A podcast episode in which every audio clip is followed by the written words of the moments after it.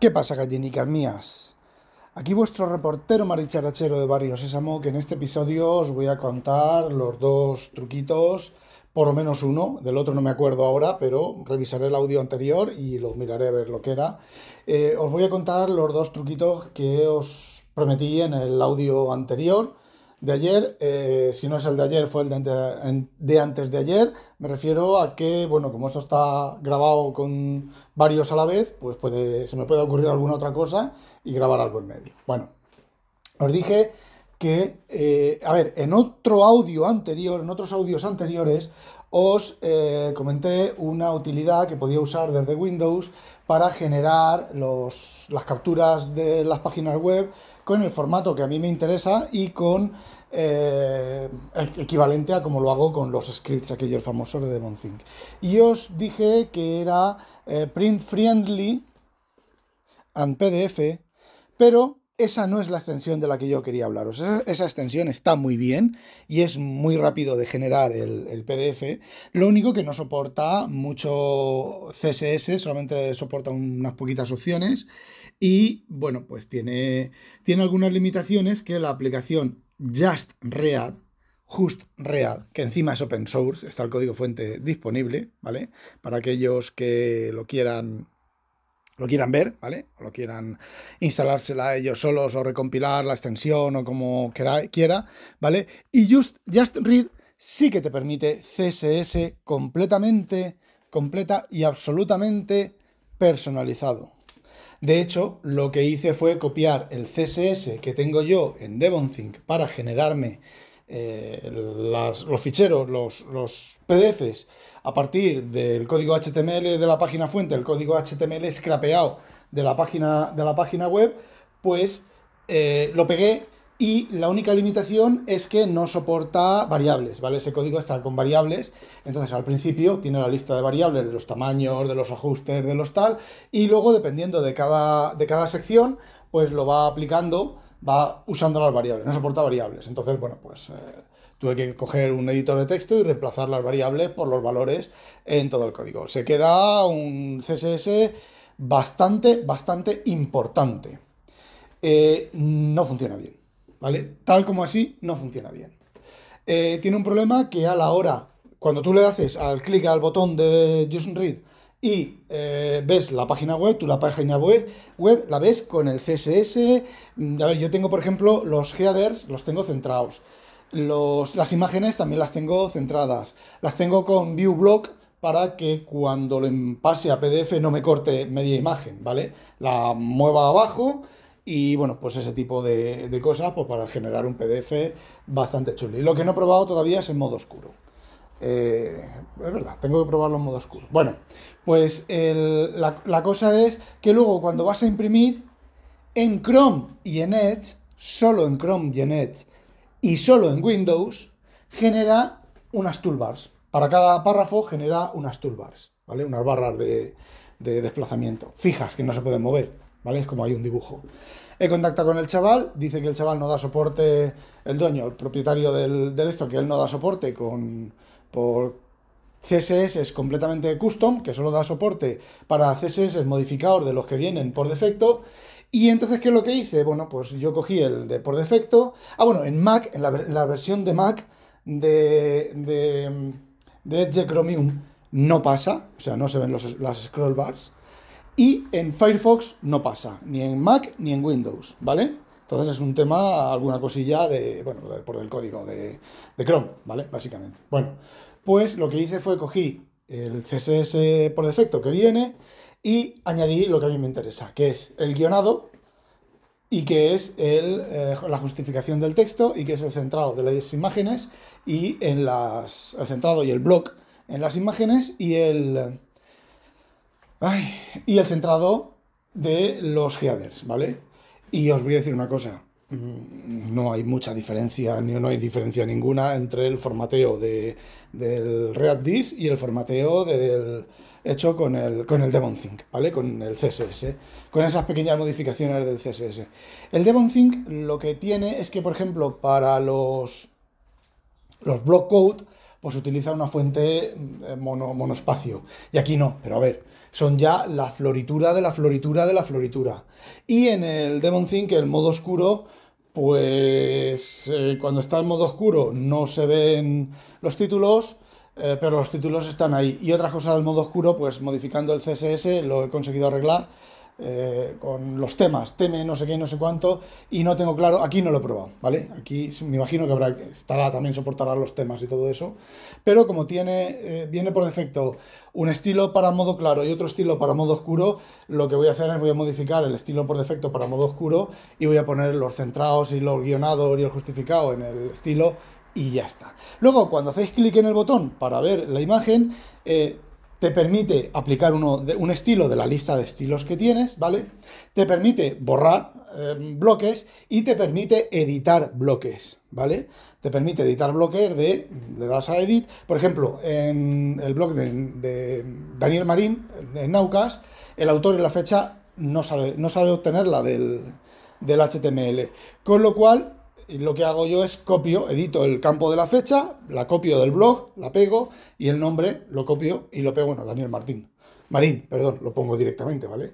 Bueno, pues ese tipo de cosas. De vez en cuando el título tampoco lo pilla, pero mm, no lo pilla porque falle la extensión, no lo pilla porque el título no está con title, ni está con caption, ni está con nada de eso, ¿vale? Porque son, bueno, pues estilos demasiado personalizados. Y, bueno, pues luego le doy a imprimir y me genera un PDF. No hay diferencia, apenas hay diferencia. Ya os he dicho que apenas hay diferencia con el generado por el, por el DevonThink. Eh, si tienes la versión de pago, que la versión de pago son 12 euros eh, al año, a ver, yo la he pagado, por lo menos voy a pagarle un año al chaval que menos que 12 euros por esta herramienta, ¿vale?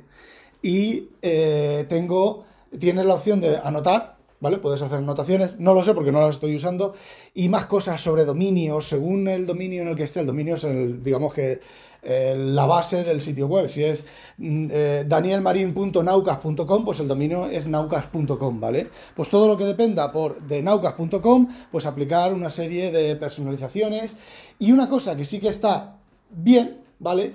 Que esta la he probado solo, no la he usado, ya os digo que no he pagado por eso, es que pues eh, tiene una opción de compartir. Le das al botón de compartir y lo que hace es que te genera una URL corta con el texto ya satanizado, como digo yo, ¿vale? Sanitizado y te lo genera. Entonces, tienes ahí una lista, cuando haces clic en, la URL acortada, puedes compartir la URL acortada, evidentemente, o puedes, eh, ahí lo tienes guardado, ¿vale?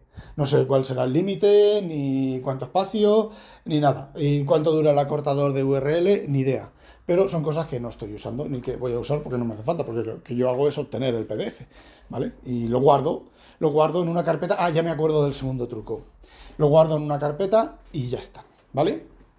Y a ver, me está funcionando muy bien, aún no he encontrado un sitio de los que yo suelo scrapear que no me haya hecho un scrapeo eh, decente, de hecho hay veces que me toca a mí editar el, el, el HTML antes de convertirlo a PDF en DevonThink porque no coge todas las imágenes y este de momento me ha cogido en los sitios que no me cogen imágenes, este me está cogiendo las imágenes.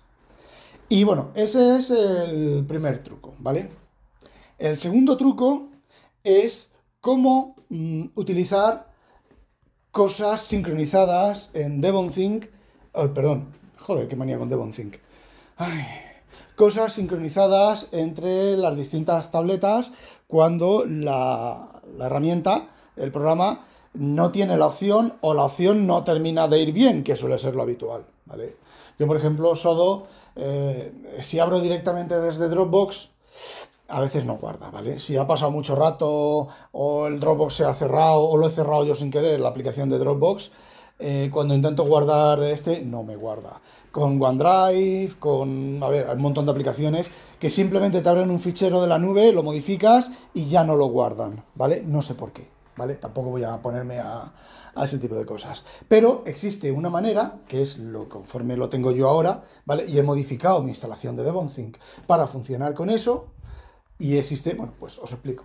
Yo, em, si habéis oído los audios anteriores, habréis oído que yo tengo el Synology Drive en Mac y Dropbox en los Windows, ¿vale? Bien, Dentro del NAS tengo sincronizado el, las carpetas del Synology Drive, las tengo sincronizadas con Dropbox, con el Cloud Station. ¿Qué es lo que ocurre? Cualquier cambio en Dropbox se replica en el Synology, en el Synology mm, os voy a decir una cosa, hay sobre un millón de ficheros, un millón y medio, inmediato, ¿vale? A veces tarda unos minutos, pero normalmente inmediato. Estoy en Dropbox, en la web de Dropbox, modifico un fichero, tengo abierto la carpeta en el Mac eh, con, con la misma carpeta y automáticamente veo cómo cambia. Grabo en el Dropbox y dos segundos después cambia en el, en el, en el Synology Drive. No cambia, no miro el NAS, sino que miro ya el Synology Drive. Es decir, de Dropbox se ha pasado a Synology en el NAS y el Synology Drive, Drive lo ha actualizado en mi escritorio. Funciona, mm, ¿qué queréis que os diga? Mm, Synology Drive funciona muy, pero que muy, muy, pero mm, como de aquí a Roma, muy bien, ¿vale? Entonces, ¿qué es lo que hago? Pues yo ahora tengo en documentos, ¿vale? Pero lo podéis tener donde os salga eh, la pepitilla. En documentos tengo un árbol de carpetas que son leyendo libros, leyendo revistas, leyendo scraps, pendiente de revisar, ¿vale? Todo eso me cuelga de una, de una, de una subcarpeta en documentos. ¿Qué es lo que hago con la aplicación AutoSync? momento. Vale, pues no aparece el nombre de la empresa. La aplicación se llama AutoSync, está para Android y el icono de la aplicación es con una especie de dos círculos mm, con una especie de, de, aspitas a todo alrededor, ¿vale? Bueno, pues con esa aplicación, que no es barata, ¿vale? Cada, mm, esta, esta aplicación tiene dos modos, por suscripción y tienes acceso a la aplicación total y completa, y luego por tipos de servidor. Tiene opción para sincronizar. Es una aplicación que sincroniza, ¿vale? En tiempo, en tiempo real, entre comillas. Sincroniza entre eh, el equipo local y entre nube. Dropbox, eh, eh, Synology Drive no, ¿vale? Dropbox, eh, OneDrive, Amazon, tiene una lista larguísima, pero no tiene Synology Drive, ¿vale? O Synology. Pero tiene, pero tiene WebDAV. Ah. Y yo tengo habilitado en el Synology el soporte de WebDAV, ¿vale? Podría hacer la sincronización con Dropbox, porque como se está replicado en, tanto en Dropbox como en el Synology está replicado los mismos ficheros, pero para mí mi máster es el Synology, ¿vale? Entonces, ¿qué es lo que ocurre? Por WebDAV, incluso fuera de casa, en el trabajo, donde sea, tengo habilitado el WebDAV con una cuenta bastante rigurosa, ¿vale? Tengo activado el, y el Dynamic DNS lo tengo activado para eh, funcionar con WebDAV. Entonces, ¿qué es lo que ocurre? Pues con esta aplicación, en las tabletas de Android, tengo en documentos de Android, en la carpeta de documentos, tengo esta carpeta sincronizada.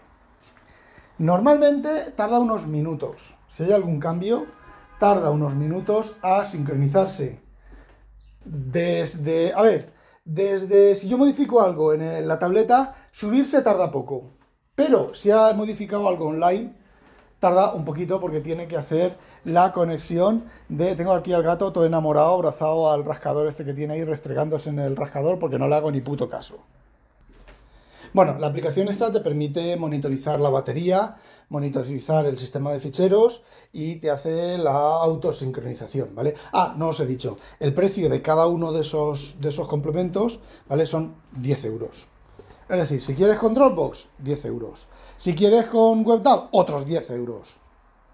Y tienes las dos opciones, ¿vale? Suscripción son 3 euros al año o algo así o 10 eh, euros, ¿vale? Yo tengo compradas, eh, a lo largo del tiempo he ido comprando eh, Dropbox y el WebDAV que compré el otro día, porque es que funciona realmente bien. Bueno, pues lo que estaba diciendo. Ah, sincroniza, ¿vale? Yo tengo ahí y entonces cuando quiero tocar algún fichero o cualquier cosa que está fuera de eso, pues utilizo el Synology Drive o utilizo el Dropbox. El Dropbox funciona algo mejor en, el Android que el Synology Drive, ¿vale? Pero tengo las dos opciones. abro el fichero directamente con el programa o lo abro directamente con la aplicación, porque el Dropbox te permite edición de texto y te permite visualizar PDFs y creo que este incluso hasta anotarlos, ¿vale? Y, y ya está. Pero, como esa carpeta donde tengo yo todo lo que yo modifico y lo que yo trasteo, normalmente, pues la tengo sincronizada en local. No tengo, las puedo abrir, puedo tocarlos con cualquier, absolutamente cualquier aplicación. Y bueno, la combinación del, del, eh, del ReactDis y la combinación del AutoSync, pues para mí es más útil y más funcional que las aplicaciones en el iPad, porque las aplicaciones en el iPad te pasa lo mismo, como abras un fichero desde el Dropbox o desde, sobre todo desde, el Dropbox en este caso. Y se puede perder, muy fácil perder la sincronía, ¿vale? Y si lo haces directamente desde el DevonThink, teniendo los ficheros indexados en el escritorio, eh, te genera duplicados, te puede generar fácil que te genere duplicados, y además hay un truco en el DevonThink para que no te genere duplicados, y es que no tengas ficheros indexados en el, en la, en el Global Inbox, ¿vale? Créate una base de datos y ten ahí todos los ficheros indexados. Y de momento lo tengo así. Y ahora me diréis, habéis visto aquí un error, ¿vale? Un error garrafal. Y es, vale, tío, estás en el, en el Android, estás en las tabletas y quieres hacer un scrap de una web, ¿vale? Estás leyendo InnoReader, lo guardas para luego y quieres hacer un scrap. ¿Cómo? Pues me voy a un PC, a un Windows o un Mac, la URL me la envío por correo electrónico o simplemente la tengo guardada en los en los leer después de, de DevonThink y si es una web por ahí, pues me la envío por correo, ¿vale? Me voy al PC, uso el ReactDis, eh, guardo el fichero y me voy al iPad no, a la tableta otra vez y lo leo, ¿verdad? No, lo hago directamente desde la tableta. Me lo envío a Kiwi. Hay un navegador web que se llama Kiwi que está basado en Chrome, que permite extensiones y permite esta extensión. Esta extensión la tengo en el navegador Kiwi, la tengo configurada con el CSS personal, lo puedo hacer desde el teléfono sin problemas del tamaño de la pantalla ni de nada, envío la URL a Kiwi, lo proceso en Kiwi desde el teléfono o desde la tableta, lo guardo en la carpeta local sincronizada y si el teléfono o la tableta está baja en batería, como tengo la notificación permanente del autosync en la barra de notificaciones, bajo, toco, abro, le doy a sincronizar y en un momento y no me he salido ni de la tableta ni del teléfono, me estoy ahorrando un paso. Y con eso y un bizcocho hasta el próximo audio. ¡Ah, demonio! Ah, no olvidéis sospechosos habitualizaros. ¡Ah, demonio! Monio, monio, monio.